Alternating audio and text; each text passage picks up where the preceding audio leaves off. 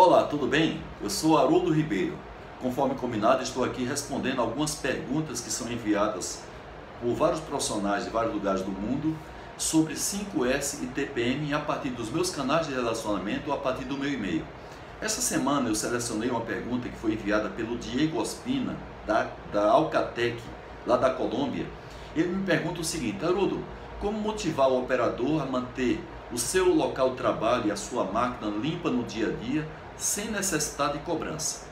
Diego, normalmente a gente tem que convencer o operador, o pessoal da base da pirâmide, que 5S melhora as suas condições de trabalho. E a limpeza é uma atividade essencial para que essa melhoria aconteça.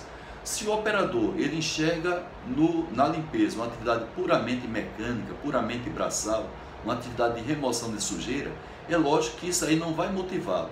Mas se ele verificar que a limpeza é uma atividade que agrega valor, mantendo o seu local de trabalho limpo para que facilite a sua rotina do dia a dia, vai melhorar as condições, principalmente de segurança nas áreas operacionais, ele ao longo do tempo passa a tratar a limpeza como uma parte da sua rotina de trabalho.